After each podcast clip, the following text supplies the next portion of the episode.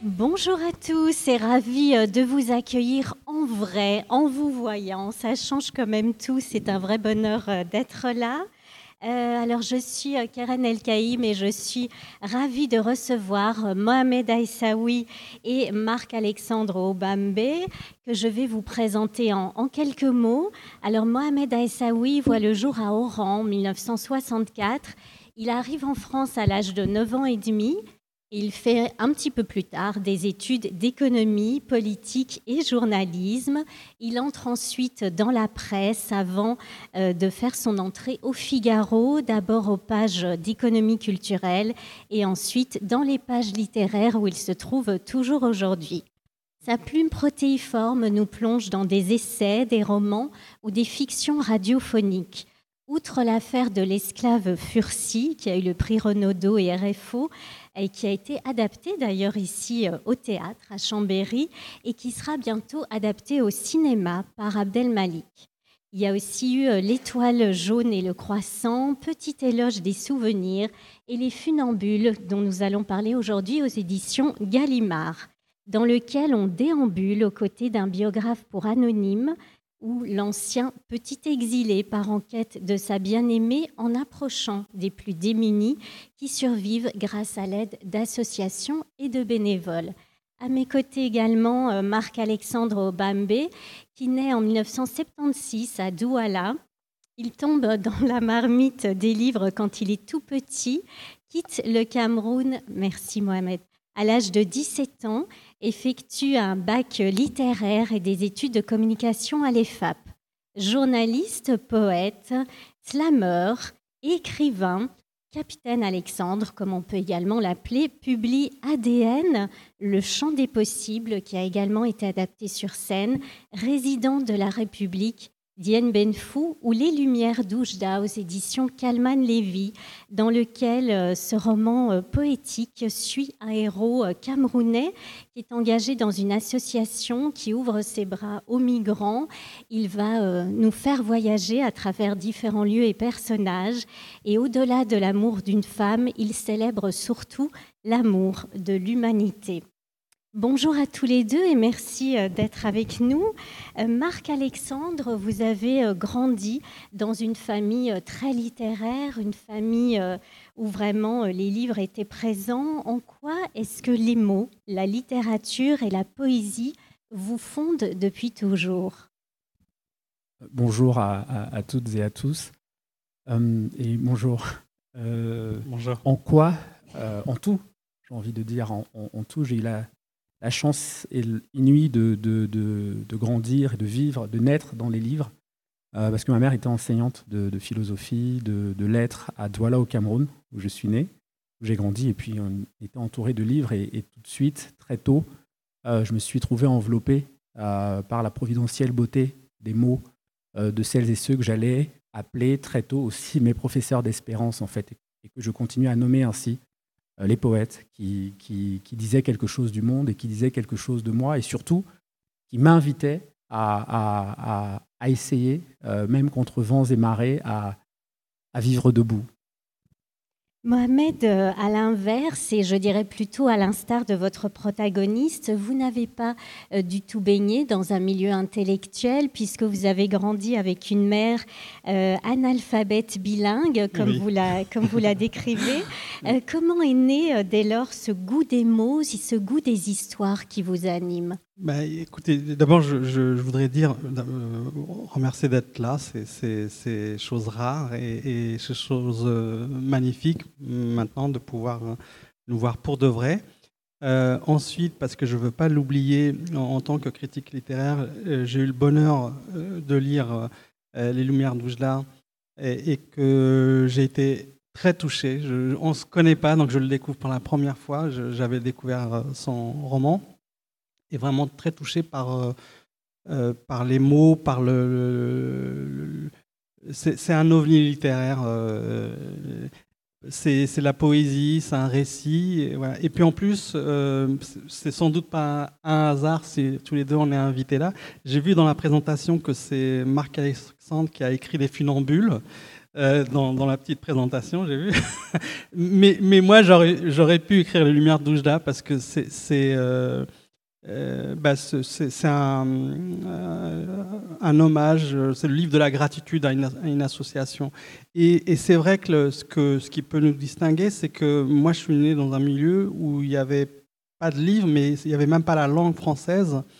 Et que quand j'évoque ma mère en tant qu'analphabète bilingue, c'est parce qu'elle ne sait parler ni le français, euh, ni l'arabe littéraire. Parce que quand on est né en Algérie, comme moi, on, on connaît que le dialecte qui n'est pas la langue officielle, ni la langue des journaux, ni la langue des livres. Donc euh, le, goût des mots, je l'ai eu dès que je suis arrivé en France, très tôt, et grâce aux professeurs aussi. J'ai contribué à un livre pour rendre hommage à, à, des profs qui, qui m'ont donné le goût à la fois de, le goût de lire et, le goût de la langue. C'est-à-dire que même à 10 ans, je, je lisais des poètes dont je ne comprenais rien du tout, mais j'étais subjugué par la sonorité et j'avais envie de, percer ce mystère. Marc-Alexandre, vous écrivez euh, Les mots qui nous saignent sont aussi souvent ceux qui nous signent, nous soignent et nous sauvent. En quoi est-ce qu'ils vous ont permis et vous permettent encore de vous réinventer? Hum, les, les, les, euh, les mots m'aident à respirer euh, et, et peut-être aussi à ne pas me noyer en mots troubles. Euh, à rester à la surface comme ça. et c'est vital, c'est juste vital. Euh, euh, et, j'ai la chance, encore une fois, je le considère comme une chance d'avoir rencontré sur ma route, sur mon chemin de vie, des écrits qui, qui, qui, disaient qu'on pouvait être plus grand que nous.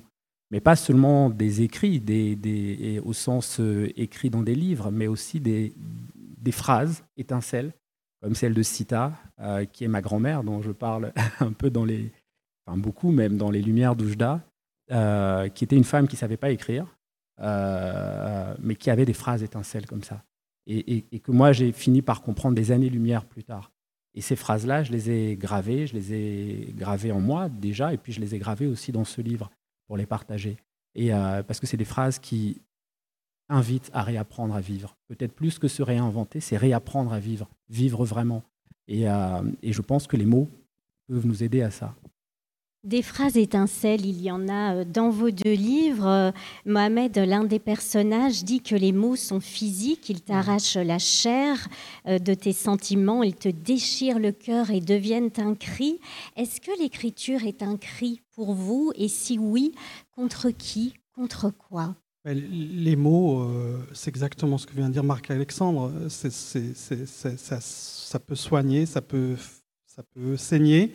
Et, là, dans, je fais dire à un personnage, effectivement, que euh, ça peut être très violent, mais c'est aussi parfois un torrent de tendresse. Euh, c'est tout, les, mots.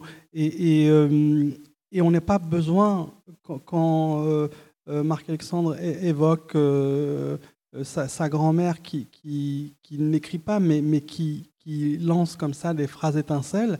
Mais cette beauté, cette poésie, on la trouve aussi dans l'oralité. Euh, c'est magnifique d'entendre euh, quelqu'un qui ne sait pas forcément écrire, mais qui, qui, vous raconte une histoire. Et on est baigné de ça. La poésie, c'est on entend. Après, moi, j'ai eu envie d'aller plus loin, c'est-à-dire que euh, d'aller euh, ce qui est ce qui est impossible. On, ne découvre jamais le mystère d'un mot. Euh, quelqu'un, il y, a pas la semaine dernière, m'a dit mais on peut pas écrire je vous aime dans tous les livres. Je dis mais si, on peut écrire je vous aime. On, peut la, mettre, mettre cette parole dans, dans, dans, la bouche d'un animal, ça devient autre chose. on peut dire je vous aime avec des choses avant, des choses après. Et c'est un mystère perpétuel. Et, en ça, j'aime beaucoup euh, ceux aussi qui transforment euh, les mots en paroles, notamment euh, les musiciens, comme le, travail que vous faites. Et, j'ai vu aussi chez les enfants, notamment dans, les, collèges ou, les lycées où je vais, qu'ils viennent à la lecture par l'écriture, ce qui est quand même paradoxal. C'est-à-dire que c'est a priori plus difficile d'écrire que de parler. Et en fait, ils n'ont pas peur, grâce à, à ce qu'on peut entendre, le rap, etc. ils n'ont pas peur de d'écrire. et puis je leur dis, tu sais là ce que tu as écrit là, euh, tiens, je vais, te, passer Prévert, tu vas voir, c'est aussi drôle. Euh, ah bon, euh, on peut dire, ou Coltès, on peut dire des gros mots dans un, dans un livre Oui, oui, oui, on peut dire des gros mots. Et, c'est la liberté. Et, ça, moi, ça m'enthousiasme tout le temps. je travaille au Figaro littéraire depuis près de 20 ans.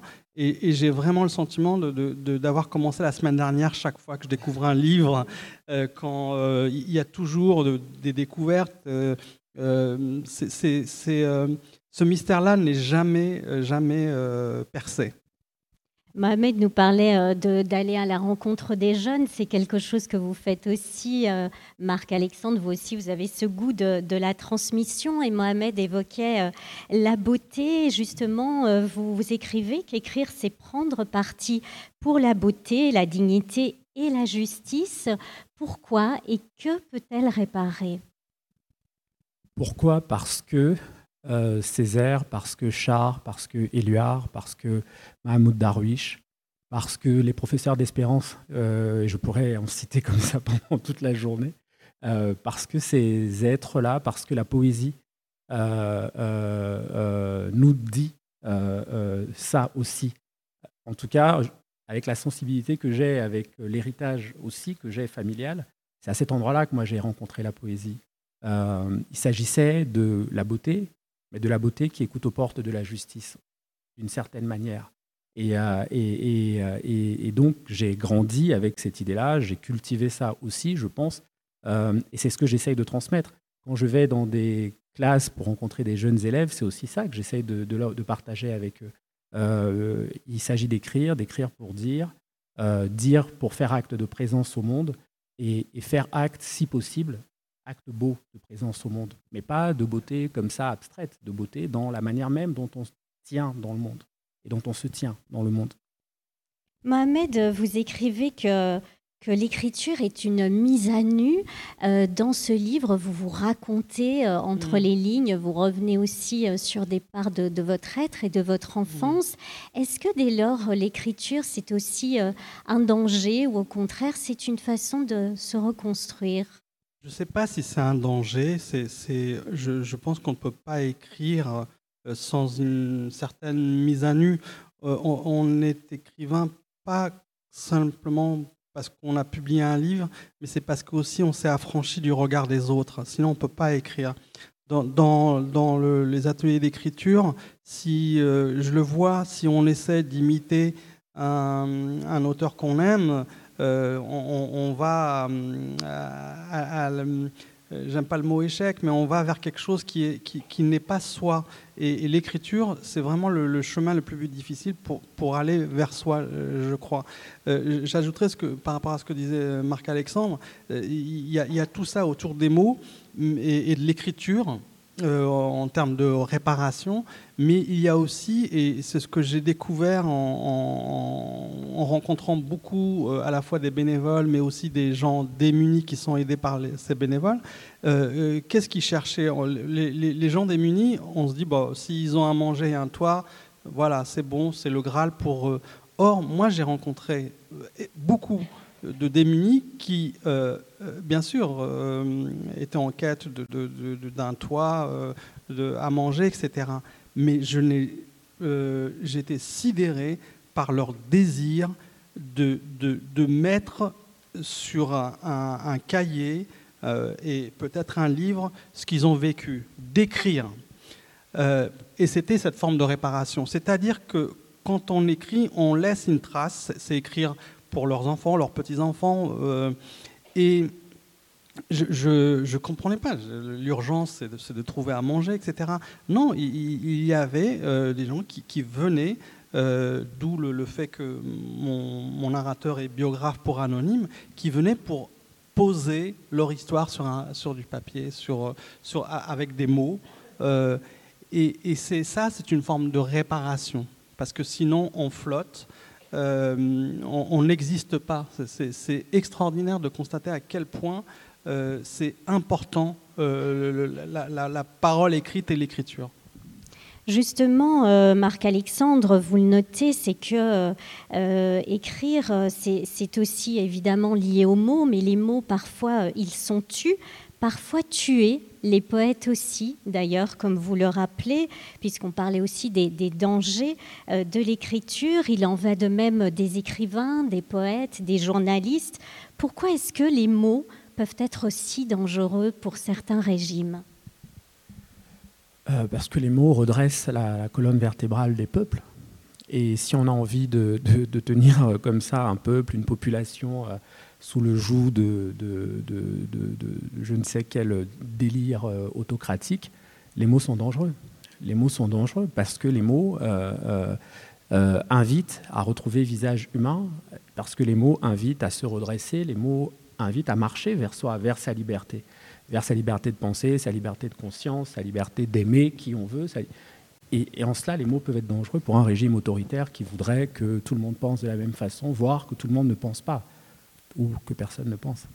C'est vrai, je voudrais ajouter que, euh, de par mon expérience, en fait, j'ai constaté que les, dictateurs sont les meilleurs critiques littéraires parce qu'ils repèrent les bons livres qu'il faut absolument censurer. Euh, les Fleurs du Mal ont, subi un, procès et Baudelaire a perdu. Il a dû amputer son recueil de poésie, des, de poèmes un peu trop lascives euh, où il y avait, euh, on parle, il parlait d'homosexualité, d'érotisme poussé, etc. Dans les, pays sud-américains, qui visait-on? Ben, les grands écrivains parce que euh, la littérature, c'est ce que je disais par rapport à tout à l'heure, c'est la liberté et, effectivement les dictateurs veulent museler, veulent avoir leur écrivain national. Euh, et, c'est pour ça qu'on a aussi la chance d'être dans un pays où on peut écrire ce qu'on veut, même si ça devient parfois un peu difficile. Euh, mais effectivement, un régime dictatorial, euh, il va d'abord aller euh, chez les artistes, hein, les empêcher de, nuire. Euh, et j'ai constaté aussi qu'on est dans un pays où il y a beaucoup de librairies. Ben on, peut faire un lien entre le fait qu'un pays soit libre et le nombre de ses libraires, je pense. Euh, on l'a rappelé à plusieurs reprises, vous êtes donc euh, journaliste et au sein euh, de ce livre, vous plongez au cœur d'une certaine réalité, non seulement la vôtre en revenant sur certains épisodes de votre vie, mais aussi cette réalité sociale qu'on ne veut pas toujours voir.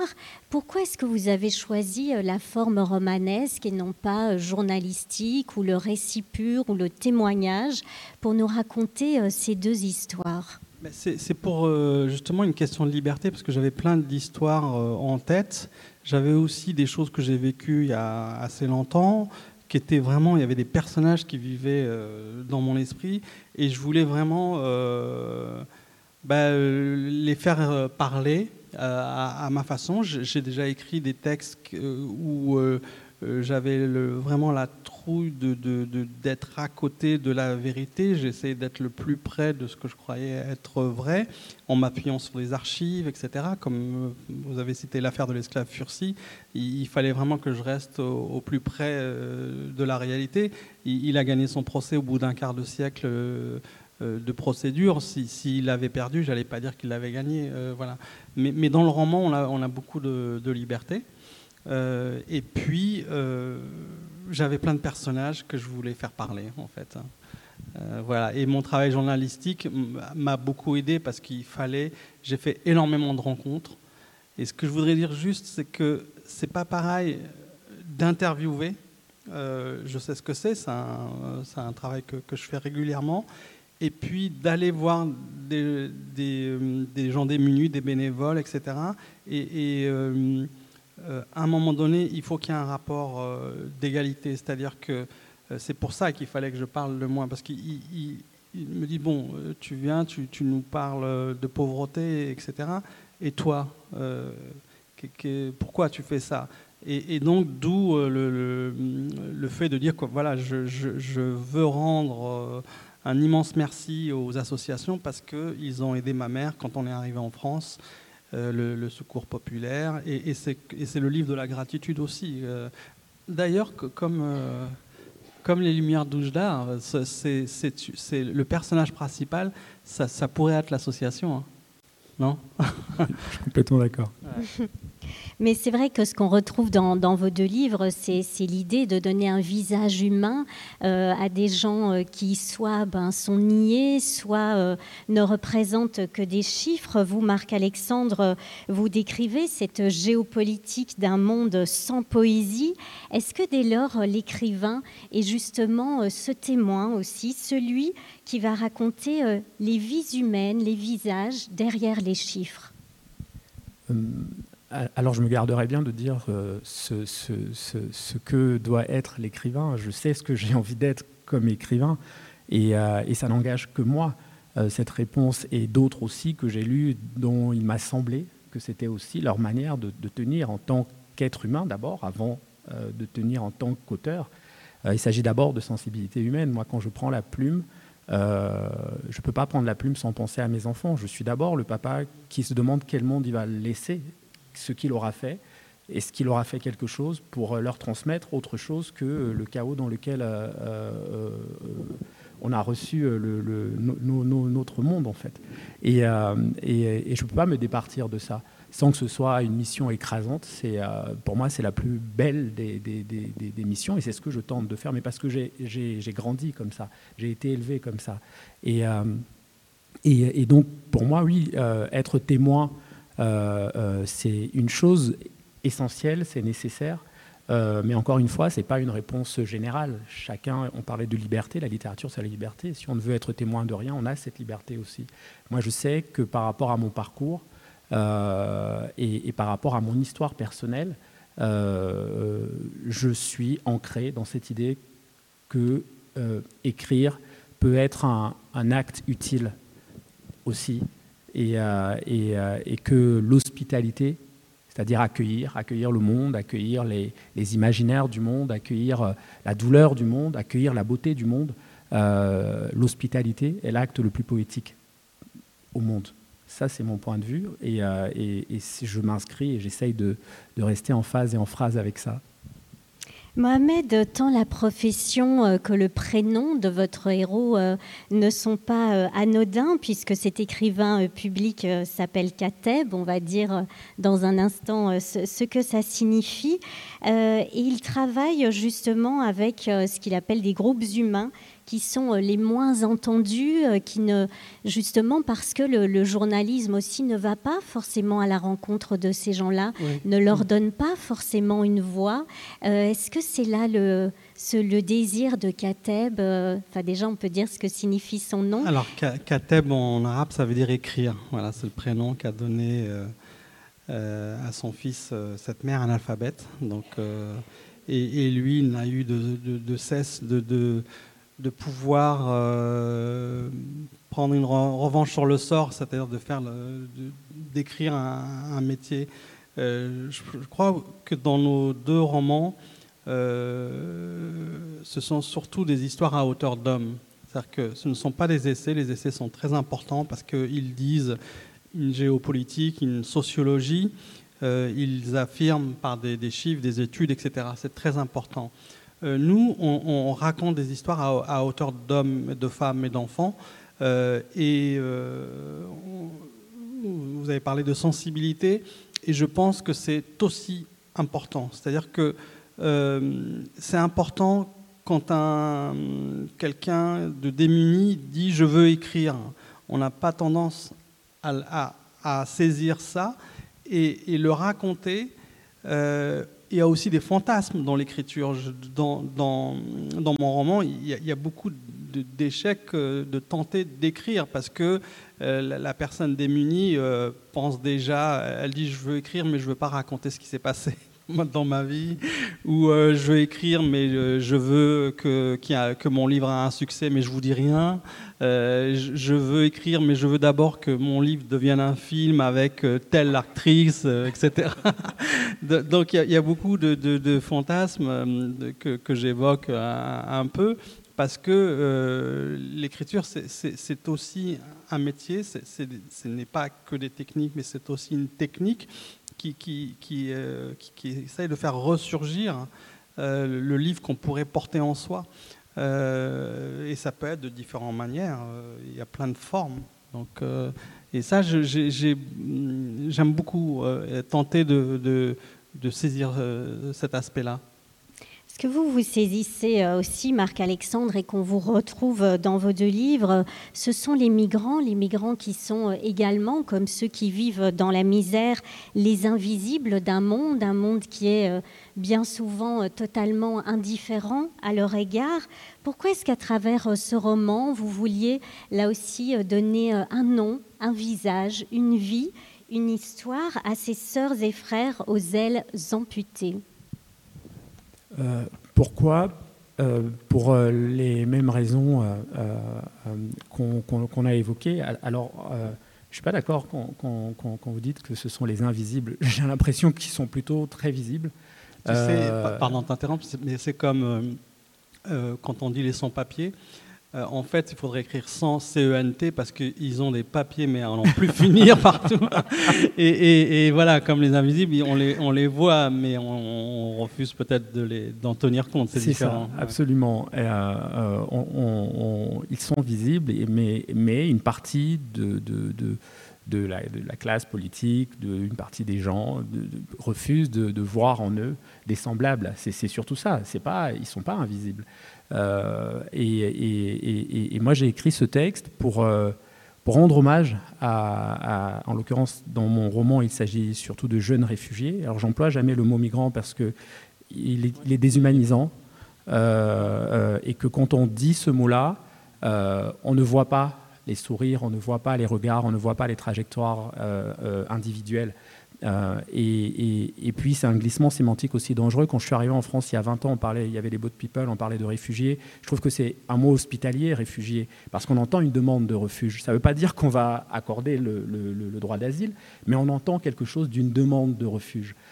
Dans migrant, on n'entend rien.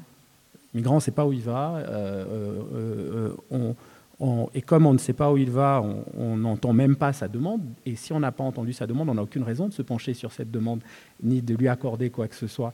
Et je pense que ce glissement sémantique en juste 20 ans, il dit quelque chose aussi du repli identitaire de nos sociétés, pas seulement de la société française, je parle de, nos sociétés dans, le monde.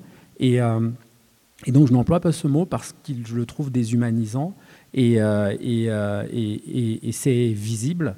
Euh, que certains refusent de voir en semblable.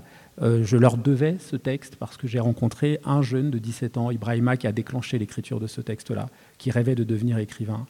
Euh, et c'est exactement ce que Mohamed disait tout à l'heure, c'est-à-dire qu'on pourrait imaginer qu'après avoir traversé l'enfer, la Libye, d'avoir risqué de mourir en mer, de vivre là un enfer administratif ici parce que à la préfecture on, remet en cause son âge parce qu'on ne veut pas on pourrait penser que la chose la plus importante pour un gamin qui a traversé tout ça, c'est d'avoir ses papiers, d'avoir un toit, et il rêvait de devenir écrivain.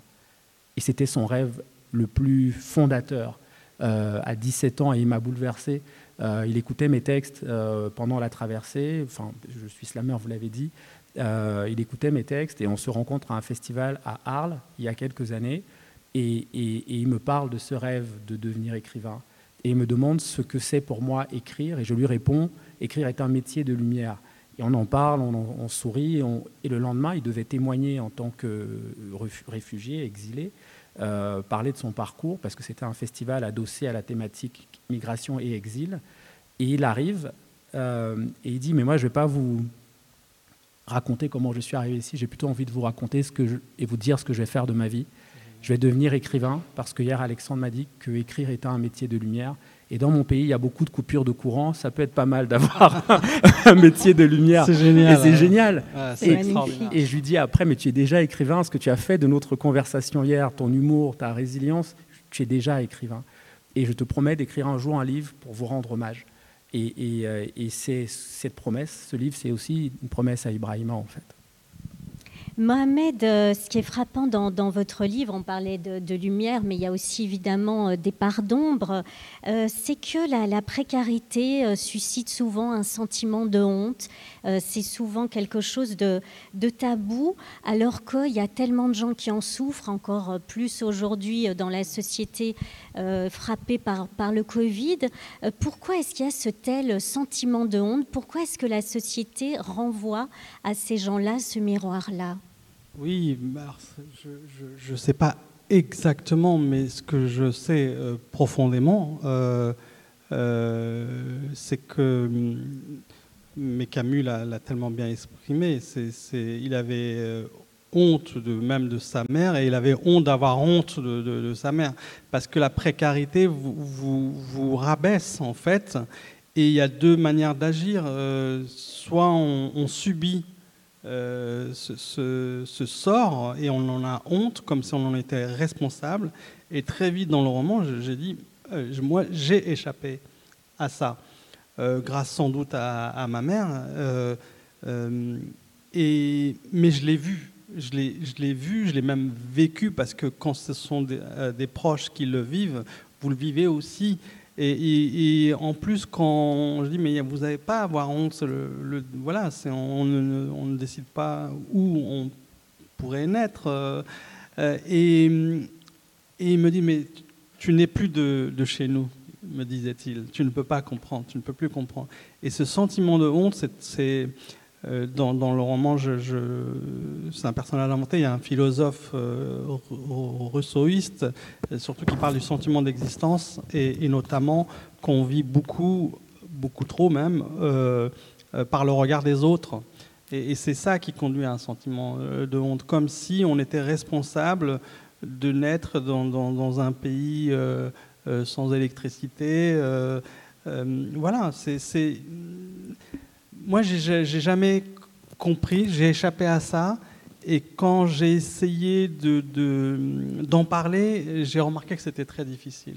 C'est vraiment ancré et c'est difficile de sortir de ça qui est difficile aussi, c'est de, quitter sa terre, sa terre natale, ses proches pour faire euh, traversées, pour aller euh, vers un ailleurs, pour, euh, pour s'exiler. À qui ou à quoi vous diriez que vos personnages sont arrachés et de quoi ces exilés doivent faire le deuil pour essayer de trouver leur place, pour essayer de trouver un chez-soi? Alors je ne sais pas s'ils doivent faire le, deuil. encore une fois, les, situations sont tellement différentes. Moi, dans les jeunes que j'ai rencontrés, il y en a effectivement des jeunes ou les, moins jeunes d'ailleurs, puisqu'on a eu dans la démarche et dans l'approche avec Mohamed aussi beaucoup de similitudes. Euh, mon roman, c'est un croisement d'approches.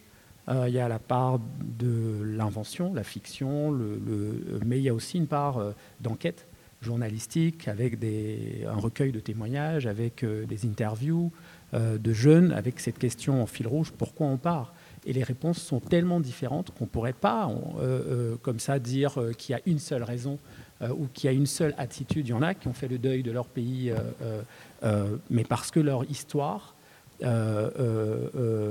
personnelle était douloureuse dans ces pays-là.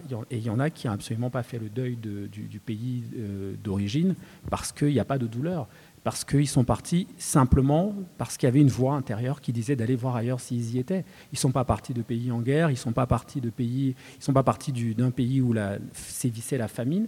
Ils sont partis parce qu'ils avaient un rêve. Et quand on part parce qu'on a un rêve, on n'a pas de compte à régler avec son pays d'origine. Il est là, on n'en fait pas le deuil. Moi, je suis parti de la même façon parce que j'avais un rêve. Alors, de manière très confortable. Moi, je, venais vivre ici, euh, poursuivre mes études, mais je suis quand même parti du Cameroun parce que j'avais un rêve et parce que je considérais que j'avais le droit d'aller voir ailleurs si j'y étais. Mais euh, euh, de la même façon que les étudiants que j'ai à Sciences Po à Lille ou quand ils veulent aller passer quelques mois d'Erasmus quelque part, ils y vont, ils sont suspects de rien, ils sont suspectés de rien. Et il n'y a pas de raison que des gamines et des gamins du Sud, des gens du Sud, des Suds, euh, soient suspects ou suspectés à chaque fois qu'ils doivent prendre l'avion et que ce soit toujours compliqué. Euh, et c'est ce que se dit ce texte aussi. Euh, et les personnages, donc certains ont fait le deuil de, leur vie d'avant, d'autres ont plutôt la chance que cette vie d'avant est fondée en eux un amour inébranlable et qui leur donne aussi euh, ces, formidables capacités de résilience en fait. Quand vous êtes avec des jeunes qui ont vécu ça et que vous faites une partie de foot avec eux et que vous entendez rire comme jamais vous n'avez entendu rire euh, dans des endroits où on a la vie confortable, vous, comprenez que ça vient de quelque part aussi, mais ça vient de l'amour d'une grand-mère, ça vient de l'amour d'une maman, ça vient... Et ils sont partis juste parce qu'ils avaient des rêves.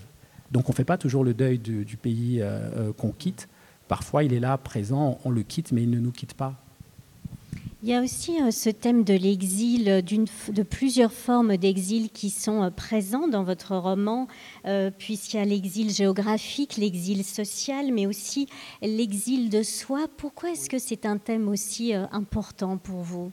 Ben, J'ai essayé de j'ai essayé de, dire que chaque être est un exil. On a évoqué euh, ce qu'on peut entendre euh, beaucoup dans l'actualité, mais pour moi, euh, quelqu'un qui, est né, par exemple, à, Chambéry et qui doit, pour des tas de raisons, aller travailler à Paris, il, est dans un exil. et j'ai remarqué aussi qu'il y avait la même euh, similitude. Il y avait quelque chose qui se ressemblait très fort entre euh, euh, un Breton qui doit venir à Paris. Il, est dans, dans, une forme d'émigration. il, pense à, construire sa maison en Bretagne pour y retourner pour ses vieux jours. C'est exactement la même chose qu'un Algérien qui, vient en France et qui veut construire sa maison en Algérie. Euh, donc ce, sentiment de déplacement, il, est vraiment beaucoup plus commun qu'on le pense. De la même manière, et, c'est là peut-être pour, pour euh, euh, englober la question, il y a aussi un sentiment de, trahison où on, vous fait sentir ce sentiment de trahison. Quand un paysan ou un enfant de paysan euh, décide d'être cadre commercial euh, dans une ville, euh, on lui dit, ah oui, donc on sent mauvais, hein, tu, quittes ce milieu. Et quand on quitte son milieu d'origine, on, vit ça. Et, par rapport à, votre question et à ce que dit Marc Alexandre, c'est que le, on peut décider d'en faire le deuil, on peut décider de le garder, on peut décider d'avoir les deux, moi, mon personnage a toujours désiré euh, s'ancrer quelque part. Euh, voilà, parce que c'est une manière de, s'attacher. Et il se pose toujours la question, il est admiratif des gens qui savent où ils vont être enterrés, parce que lui ne sait pas où il voudrait être enterré parce qu'il euh, flotte un peu, etc. Donc ce, sentiment est, commun et il est multidimensionnel. Et j'ai toujours essayé de comprendre. Euh, j'ai essayé, mais je pense n'avoir pas réussi. J'ai voulu euh, que l'adulte parle à l'enfant qu'il a été, parce qu'il l'adulte est en France et, l'enfant euh, était dans, au Maghreb, et, qu'il y ait une conversation entre les deux pour, qu'il y ait une espèce d'apaisement. Voilà je pense qu'on le vit tous plus ou moins. Euh, encore une fois, il y a tellement de situations différentes. L'apaisement euh, dont, parlait Mohamed, la résilience que vous avez euh, évoquée, elle est très très présente au cœur de ce livre. Elle est aussi présente et possible grâce aux gens euh, que, ces gens-là vont rencontrer, grâce aux gens qui font preuve de générosité et d'humanité pour venir en aide à ces gens qui ont quitté leur pays pour ceux qui en ont besoin. pourquoi c'est important pour vous de revenir sur cette humanité-là? Et est-ce que vous avez l'impression que certains aspects de notre société sont en train de la perdre Alors c'est euh, important, je pense, euh, parce qu'on ne la voit pas toujours. On ne la voit pas toujours. Moi, je me souviens de, à une époque, on parlait de la jungle de Calais. Et, dans cet endroit, moi, j'ai vu une humanité incroyable parce que j'y allais de temps en temps. Mon frère a fait un film, mon frère qui est réalisateur a fait un film à Calais. J'allais donner des cours là-bas parfois parce que je vis à Lille, donc pas très loin. Euh, euh, et, et, en fait, dans ce lieu, je voyais des, oui, des humanités enlianées dans un lieu qu'on appelait la jungle. Et parfois, je voyais plus d'humanité dans ce lieu que dans des quartiers à, Lille euh, euh, où je vis. Donc c'est pour ça que je pense qu'il faut... on est un peu comme ça, toujours fasciné par la catastrophe en fait on est fasciné par le désastre et on en parle. Euh, on en parle. Il suffit de voir parfois ce qu'on peut tweeter, retweeter, partager comme ça sur les réseaux. Souvent la catastrophe et, beaucoup moins la beauté, beaucoup moins euh, euh, des utopies qui existent, qui sont à l'œuvre, qui sont fabriquées par des gens formidables, qui font en sorte que nos différences arrivent à tenir ensemble. On n'en parle pas et pourtant elles existent.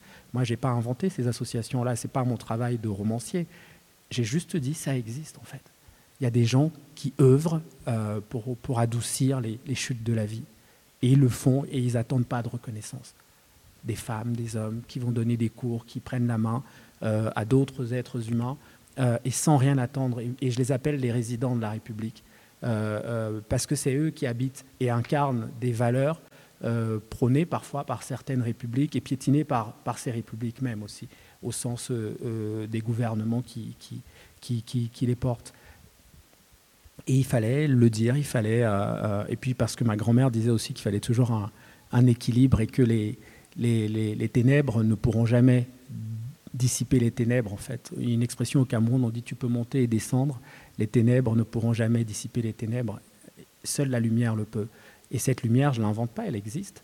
Et, et j'en parle pour en rendre compte, parce que je suis témoin de ça, donc j'en parle aussi euh, de la même façon euh, ou de, pour les mêmes raisons euh, qui me font parler de la tragédie aussi, mais je refuse de ne parler que de la tragédie. Et, ces personnes, c'était nécessaire de, dire qu'elles existent, que ces associations œuvrent et, et qu'elles font énormément pour que notre humanité ne se délite pas complètement en fait. Ces résidents euh, de la République, comme vous les appelez, on les retrouve aussi euh, au cœur euh, de ce livre-là, avec tous ces personnages de bénévoles, tout ce tissu associatif qui est très présent en France. Pourquoi, là aussi, ça vous tenait à cœur de rendre hommage à cette part d'humanité? Parce que je, je, partage tout ce qui vient d'être dit, c'est-à-dire que je suis journaliste, je réfléchis beaucoup à mon métier et c'est vrai que c'est très facile de parler de catastrophe. En plus, ça marche. Euh, L'audience est importante, donc euh, ça va très vite. Euh, et, j'ai vraiment, depuis longtemps en plus, hein, tenté de lutter contre ça. En tant que romancier, j'ai voulu justement parler de ces héros de l'ombre. Ce sont de véritables héros qui agissent et ne disent rien, les bénévoles. Je veux dire, dans les associations, si vous voyez comment fonctionnent de l'intérieur les Restos du Cœur ou ATD Carmonde ou même des associations plus petites, ce sont des machines de guerre positive. Euh, c'est que ils peuvent lancer un projet. Il y a du monde qui arrive. Euh, j'ai toujours essayé d'imposer, mais je n'ai pas toujours réussi. Par exemple, que, que je l'ai fait quand j'étais en économie. Euh, par exemple, qu'il y ait des rubriques qui s'appellent coup de pouce, c'est-à-dire quelqu'un a un projet, notamment des jeunes, et puis il y a toujours, y a, est-ce que quelqu'un connaît les business angels, par exemple? Ben C'est des, des, patrons, le plus souvent, en tout cas des gens qui ont, des moyens, ben, qui ont envie d'investir euh, dans le projet d'un jeune ou moins jeune d'ailleurs. Et ça, ça existe. J'avais fait une rubrique hebdomadaire et euh, par exemple, les cafés euh, biologiques, à l'époque, avaient levé un million et demi d'euros grâce à cet article. Et, c'est ça aussi la France, c'est tout un tissu associatif énorme. Aujourd'hui, là où on est, il y a plein de petites mains bénévoles et des gens qui le font avec plaisir, les, clubs de lecture qui, se réunissent, le, on est, quand on arrive, on est accueilli par trois, quatre bénévoles. Euh, c'est ça, moi, que, j'ai eu envie de, montrer aussi. Et ce sont de véritables héros. Je veux dire, euh, et comme les Superman, ils sont souvent à l'ombre. voilà. On trouve aussi euh, plein de Superman et de véritables héros euh, dans votre roman, Alexandre. Vous le dédiez d'ailleurs à, toutes celles et tous ceux sur le chemin, euh, hommes, femmes et enfants, qui sont des, soleils debout. Ce mot debout, vous, vous l'avez déjà prononcé aujourd'hui. Qu'est-ce qui fait que l'on reste debout malgré tout? Est-ce que c'est aussi grâce à l'amour On a parlé de l'amour de l'humanité, mais aussi l'amour tout court, puisque ce roman nous raconte également une histoire d'amour. Alors ce n'est pas aussi grâce à l'amour, c'est par amour. On reste debout par amour, au sens le plus noble, au sens le plus euh, vaste euh, qu'on puisse euh, mettre derrière ce mot. On reste debout par amour, par amour pour la liberté, on, la défend. par amour pour un être cher, on, est capable parfois d'escalader tous les désastres. Par amour pour la vie, on, la protège, on la chérit.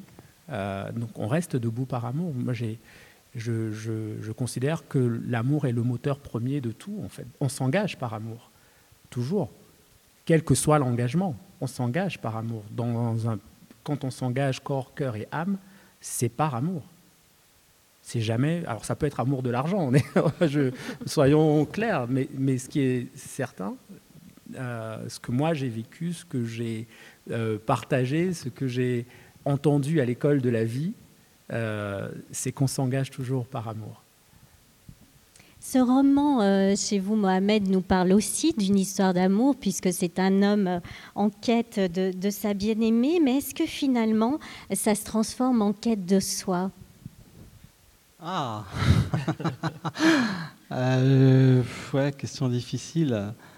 c'est toujours, je crois, une quête de soi quand même. Euh, oui, oui, oui, oui. Euh, en tout cas, ce que j'ai, ce que je crois avoir compris, c'est que en, allant à la rencontre à la fois de ces bénévoles, de ces gens démunis et de son amour de jeunesse, euh, effectivement, il, va à la rencontre de lui-même. Ça, c'est clair.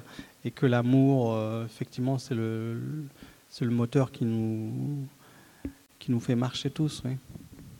Alexandre, vous prenez euh, la résistance, la résilience, l'espérance qui traverse toutes ces pages, tous ces personnages. En quoi est-ce que vous, vous gardez espoir? En quoi je garde espoir Vous avez trois heures là. euh, alors je garde espoir en tout, euh, mais je suis un, un incorrigible afro-optimiste. C'est comme ça. C'est euh, c'est comme ça. J'ai hérité de ça. Euh, j'ai hérité de ça. Je crois que c'est ce que mon, mon père m'a légué, nous a légué. et c'est ce que René Char nous dit aussi quand il nous dit Va vers ton risque, serre ton bonheur, impose ta chance, à te regarder, ils s'habitueront. J'ai hérité de ça, je ne peux pas faire autrement. Et depuis que je suis papa, le désespoir est un luxe que je refuse de me permettre et que je ne me permettrai jamais. Donc je, pense que je, je crois en tout, encore et toujours, parce que tout, tout peut, tout peut, tout peut être annulé sauf nous. Mohamed, vous écrivez euh, que chaque vie est exceptionnelle, qu'elle mérite d'être comptée avec sa part de, lumière, la lumière qu'Alexandre a, évoquée, et ses zones d'ombre, ses fêlures. Quelles sont les vôtres Et euh, en trois minutes aussi. Je, pars en courant. non, mais on a, ça ne va pas intéresser. Et, et en quoi est-ce que euh, l'écriture est la vie? Vous Non, mais l'écriture est la vie. Euh, je m'en suis rendu compte euh, quand je vois des gens démunis qui, veulent euh, écrire leur histoire, qui veulent laisser une trace, et que oui, chaque vie est exceptionnelle. C'est à l'écrivain ou, à la personne qui vit de la raconter. Des histoires d'amour, on, en a, il y en a toujours. Je veux dire, on, on va pas écrire une histoire d'amour en plus, mais et c'est ce que j'essaie aussi de, transmettre dans les ateliers d'écriture. Ce qui compte, c'est ce que c'est à la fois son propre style, et ce qu'on raconte soi. C'est ça le plus important. Ce qui m'intéresse, c'est pas que telle ou telle personne va tenter d'écrire comme Flaubert. Flaubert, ça y est, il a existé, c'est très bien, j'adore. Mais, mais ce qui compte, c'est qu'est-ce que la personne a en elle et qu'elle essaie de faire sortir en elle. C'est, simplement ça, et c'est la chose la plus difficile. Et chaque être est formé de, d'espoir et de fêlure. Et c'est, ce qui nous révèle. C'est ce que j'écris. C'est, ça m'intéresse de discuter avec des gens parce que on, se révèle. Et, c'est ça, c'est ce qui m'intéresse, c'est la personne et pas ce qu'elle, euh, qu'elle voudrait, voudrait paraître. Et il faut du temps quand on fait des rencontres. Euh, il faut du temps pour que là une confiance s'installe, qu'on puisse parler, qu'on puisse euh, échanger. Alors il s'agit euh, justement d'échanges à présent, puisque moi j'ai déjà eu la chance de poser beaucoup de questions et maintenant on aimerait échanger avec vous. Est-ce qu'il y en a parmi vous qui aimeraient poser une question à l'un des écrivains ici présents? Il paraît que c'est la première la plus difficile, on passe directement à la deuxième. Ne soyez pas timide, vous avez vu, ils mordent pas. ils sont charmants. Ah, pardon. Euh, euh, bonjour et merci déjà vos témoignages. Et euh, je voulais demander à Marc-Alexandre dans quel lieu et dans quel contexte il avait euh, pu recueillir les témoignages euh, de jeunes qui sont à la base de, votre roman?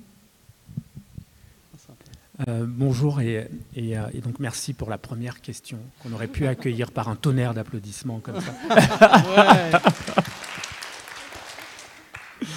alors j'ai recueilli des, témoignages sur plusieurs continents parce que je voyage beaucoup par la poésie pour la poésie. Et il se trouve que pendant que j'écrivais ce texte, euh, la vie qui a toujours plus d'imagination que nous m'a souvent remis face à, l'écriture de ce texte et au sujet euh, euh, dont j'avais décidé de, m'emparer. J'étais à Oujda pour un festival. On a parlé d'Abdel Malik tout à l'heure, puisque Mohamed parlait de, ce film qui va être adapté à partir de, son roman. On était à Oujda ensemble pour un festival, Lettres du Maghreb. Et c'est là que j'ai rencontré le père Antoine, dont je parle euh, dans le roman. C'est là que j'ai rencontré les réfugiés euh, dans, une église rue d'Assila qui existe vraiment, et, les interviews euh, de ces jeunes gens, les interviews du père Antoine aussi, sont venus nourrir un texte qui était en, cours d'écriture. J'étais au Liban pour un salon du livre. Je vais à une soirée jazz parce que je, je slam parfois avec des musiciens de jazz et je rencontre des jeunes Syriens, rappeurs, qui sont réfugiés au Liban et ont une discussion sur la poésie, sur le rap, sur l'énergie du rap. Et en fait, pendant quasiment un an, un an et demi, à chaque fois que je me déplaçais pour euh, mon travail de, poète, de musicien, de musicien même, euh, je rencontrais euh, le sujet de mon livre en fait. C'était très étrange, c'était troublant, et je prenais des notes, parfois juste un mot, deux mots, une phrase pour ne pas oublier. Euh, et, quand je me suis assis à nouveau devant ce texte, euh, ben, tout ça était là. Il y avait cette matière-là. Et c'était sur euh, autant au Cameroun qu'en France, avec les associations comme Kajma rencontrées en Bretagne, dont je suis un des parrains. Donc c'est des familles d'accueil, pardon, je, précise ce, ce, qu'est Kajma, c'est une association qui regroupe des familles qui accueillent des jeunes mineurs réfugiés en fait. Donc je suis parrain de cette association-là et, c'est quelque chose qui est arrivé aussi euh, sans que je le recherche. J'étais en Bretagne pour un festival et des gens m'ont sollicité pour une rencontre et de fil en aiguille, je suis devenu parrain de cette association-là alors que j'y étais allé juste pour rencontrer des jeunes, pour leur permettre d'écrire, d'écrire quelque chose d'eux, euh, quelque chose de leur traversée, quelque chose euh, de leur rapport avec les familles d'accueil et, faire écrire aussi les familles d'accueil sur le rapport à ces jeunes qui arrivaient et, ce choc entre l'ici et l'ailleurs qui, qui, euh, décidait à un moment donné de, de, cohabiter en fait. Donc voilà, pendant mes voyages euh, poétiques, euh, le sujet de ce livre me revenait en boomerang en fait. Un peu comme, comme si à partir de cette promesse faite à Ibra, bah, les étoiles, l'univers avaient conspiré pour que le, ce, texte soit nourri l'idée en tout cas d'écrire ce texte soit nourrie par, par la vie elle-même en fait. Et donc j'ai, comme j'ai toujours fait, juste accueilli tout ça et, essayé d'en faire quelque chose sans, sans, sans trahir ce que j'avais, j'avais reçu pendant, pendant, pendant ces, ces, cette année-là. D'autres questions? Il y en a devant. On n'aura pas le temps.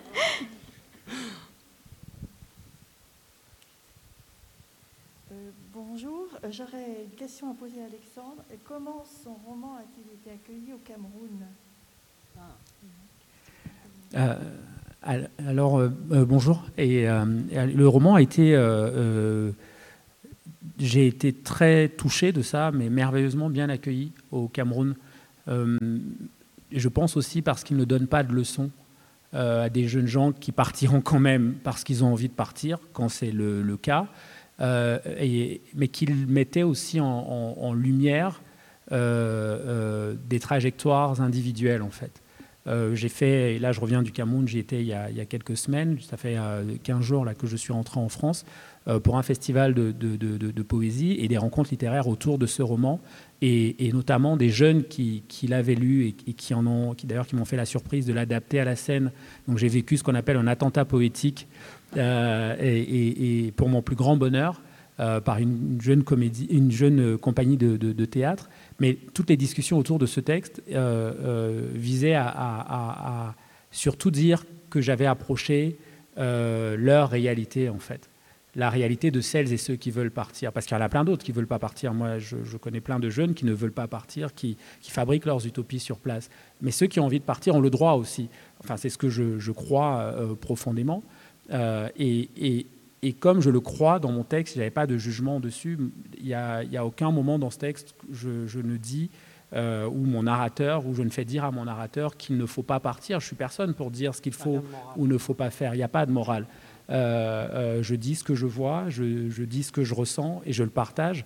Et, le livre a été merveilleusement bien accueilli à la fois par, par des jeunes artistes là-bas qui, qui, en font quelque chose qui m'échappe complètement et, par des profs qui l'utilisent maintenant au lycée pour aborder les questions de, migration et, d'exil. Et il n'y a pas de plus beau cadeau que, que, celui, que, que celui-là, de savoir que des élèves euh, comme moi j'ai été élève dans un collège à Liberman à Douala, vont lire ce texte-là et peut-être que des choses vont bouger en eux, peut-être pas, c'est pas grave, mais ils auront l'occasion de le lire.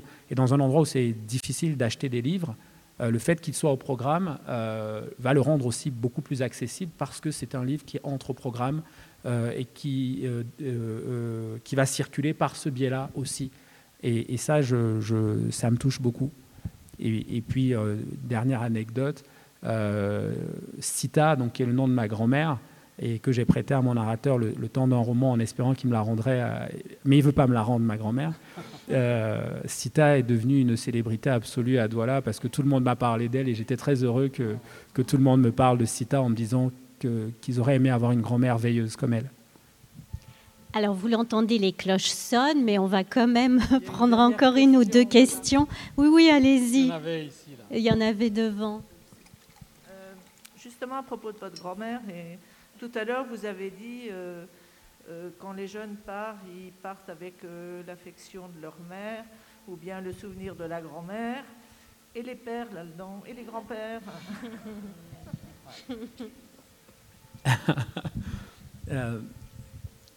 alors moi, je, c'est vrai que quand mon cœur élève la voix, je parle toujours en premier de, de, de ma mère et, et, de ma grand-mère, mais ça ne veut absolument pas dire que que mon super père et que mon super grand-père n'ont pas fait leur part, mais, mais c'est comme ça. C'est, euh, je pense que la tendresse, euh, et encore une fois, ça ne veut pas dire qu'il n'y a pas de tendresse masculine, il n'y a pas de tendresse de père ou de grand-père, mais, mais en, l'occurrence, dans les jeunes, chez les jeunes que j'ai rencontrés, euh, et puis dans mon histoire personnelle, c'est vrai que c'est d'abord l'image de la grand-mère qui, qui, qui fonde un certain nombre de choses. Moi, j'ai fait mes humanités sous le manguier avec ma grand-mère qui me parlait, qui me disait des mots comme euh, il y a des choses qu'on ne peut voir qu'avec des yeux qui ont pleuré. Euh, je savais pas, je comprenais pas ce que ça voulait dire, et j'ai compris ça des, années-lumière plus tard quand j'ai vu mes enfants naître. et j'ai compris ce qu'elle voulait dire en fait.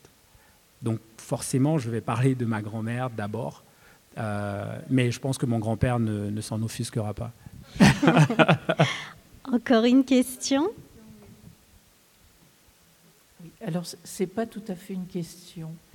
Euh, tout d'abord, on n'a pas beaucoup parlé de.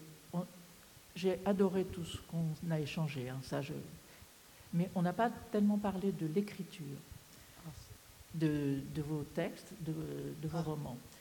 Et moi, je voulais témoigner d'une chance que j'ai eue, puisque je suis donneur de voix.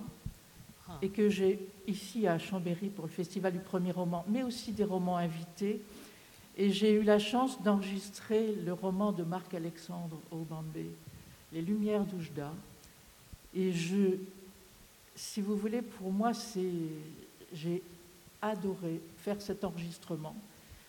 C'est, on sent que c'est une écriture euh, qui est, euh, qui est faite pour être dite, mais du début à la fin.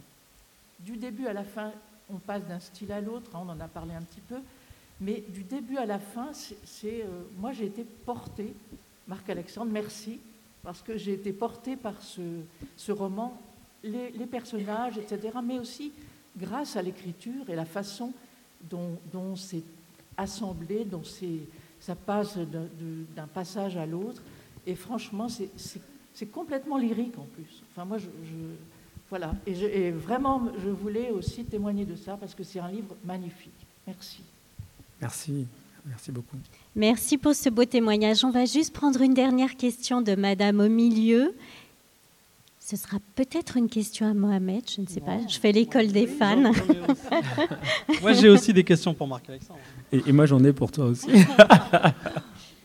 On reste jusqu'à minuit, vous allez voir. Oui, c'est pas tout à fait une question.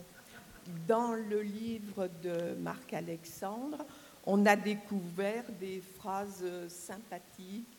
Euh, vous parliez de phrases étincelles. On en a trouvé une qui était une phrase soleil. De plus universelle, elle s'adresse même aux femmes. Nous sommes toutes et tous du même genre humain. Les mêmes gens tentant d'escalader les désastres et vivre en paix. Si tout le monde vivait ça, ce serait bien. merci, merci beaucoup. C'est une très belle conclusion, sauf si vous, euh, Mohamed, vous aviez encore une question essentielle. Si, ben Marc-Alexandre, hein. j'ai une question à Marc-Alexandre. non, mais euh, ça rejoint un peu les deux dernières questions. C'est le le genre, en fait, euh, quand on, s'empare de votre roman, il, n'a pas de genre, si je peux me permettre ça, à la mode. Hein. Euh, il y a des poèmes, il y a du récit, il y a même des pensées. Et euh, vous vous êtes autorisé ça sans, vous poser de questions, parce qu'elle parlait de lecture, il y a des poèmes hein, aussi dans, votre roman. Euh, comment s'est passé euh, cette. Euh, comment vous êtes autorisé à faire ça alors qu'un roman, bon voilà, il y a des chapitres et tout ça? Oui, je me le suis autorisé sans me poser de questions, mais, mais, mais, parce que c'était évidence. C'était évidence tout le temps. à partir du moment où j'avais deux personnages, deux jeunes qui rêvaient de devenir rappeurs, c'était une évidence pour moi qu'il fallait faire entendre leur musique leurs textes de rap et les, les, les, partager dans la forme dans laquelle, a priori, on écrit des textes de rap. Donc, euh, euh, et puis par euh, le, la manière dont j'écris toujours du bout des lèvres, quels que soient les, les textes, hein, d'ailleurs, parce que je suis aussi un peu journaliste à, mes heures éperdues, et, mais j'écris même mes articles du bout des lèvres. Et, j'ai eu la chance pour mon premier roman, Dien Bien d'avoir une éditrice, donc Sabine Vespizer, au bout de 40 pages, parce que en me relisant, j'avais l'impression de m'entendre déclamer le texte et je me suis demandé si j'écrivais vraiment un roman. Et je lui ai envoyé les 40 premières pages et elle m'a répondu Mais tu es profondément poète et il ne faut pas travestir ton écriture parce que tu embrasses un, nouveau genre littéraire. Et ça, ça m'a libéré complètement. Et, quand j'écris les romans, je laisse juste chanter ma plume sans poser euh, d'autres questions de genre ni de. J'y vais et en plus là, c'était euh, évidence pur que, que la forme poétique, et puis les jeunes aussi, dans ce qu'on avait partagé, dans les ateliers d'écriture, ce qui venait en premier, c'était la poésie, ou des formes fulgurantes, brutes comme ça. Et, donc le roman était adossé à tout ça. En tout cas, euh, merci beaucoup à, Pardon, J'ai une question aussi. Allez-y On joue les prolongations, c'est très bien. Ça, ne vous dérange pas que je... et, et, moi, ce que je, je... Alors déjà, je voulais, euh, si on peut se dire tu, te remercier pour euh, le roman que Malik va adapter. C'est un texte que j'ai utilisé lors de commémoration du 10 mai euh, donc abolition de l'esclavage et, commémoration des résistances à, l'esclavage. Et c'est un texte sur lequel je me suis adossé euh, pour euh, parler à des jeunes de, cette mémoire en partage, à des jeunes en France, mais à des jeunes aussi à Fort-de-France, enfin Fort-de-France c'est la France aussi, mais dans, dans, ce, ce coin-là de France, où on chante ces airs. Et je voulais te remercier pour ça parce qu'à chaque fois, les, textes, parce que les jeunes écrivaient parfois en résonance avec ton roman, euh, et avec la grande histoire autour du marronnage, autour de, de, l'esclavage et, de la lutte contre l'esclavage. Euh, et, et, donc, je voulais aussi te demander ce qui t'avait emmené à, comment c'était arrivé dans, ta vie, comment cette histoire est arrivée euh, et pourquoi tu as décidé de t'en emparer comme tu t'en es emparé. Alors on a encore trois heures. non, mais ça vient de loin. Ça vient de loin. J'étais déjà mon sujet du bac, c'était euh, euh, la loi est-elle juste en, philo. Ensuite, quand j'étais à la fac, j'ai étudié l'apartheid. Et puis quand je suis tombé, j'habite à côté de Drou, à l'hôtel Drou, une vente aux enchères. J'ai juste vu une ligne. Il y avait vente de documents d'un esclave ayant assigné son maître en justice. Et moi, qu'un esclave, euh, alors j'avais beaucoup étudié, etc., euh, euh, tente de briser ses chaînes en, se rendant au tribunal, ça m'a fasciné. Le mélange de, comment on peut se battre contre une époque, hein, une culture, et, aller en justice. Et la justice coloniale était sans pitié pour, les esclaves. Et, donc j'ai fait cinq ans et demi, je suis allé beaucoup à La Réunion, cinq ans et demi à fouiller les archives, etc. Et, j'avais envie d'exhumer cette histoire. Euh, là, pour le coup, elle était invisible. Elle était dans les souterrains euh, de, l'histoire. Et j'ai vécu quelque chose d'irrationnel. Je suis plutôt quelqu'un de rationnel. Quand euh, c'était une rumeur, mais personne n'avait jamais vérifié, quand j'ai retrouvé les lettres, sept lettres écrites par l'esclave, parce que s'il a pu aller en justice, c'est parce qu'il savait lire et écrire. Donc, d'où la liberté de l'écriture, encore une fois. Et, j'ai eu le sentiment qu'à travers presque deux siècles de séparation, il m'a dit vas-y, vas-y, euh, dis ce que j'ai écrit, révèle ce que j'ai écrit. Et puis qu'après, que ce soit au théâtre et, maintenant euh, le film, etc. Eh bien, merci. Merci à toi. Merci, à toi, Keren. Merci, beaucoup. merci, à vous aussi. merci à la technique. Au revoir.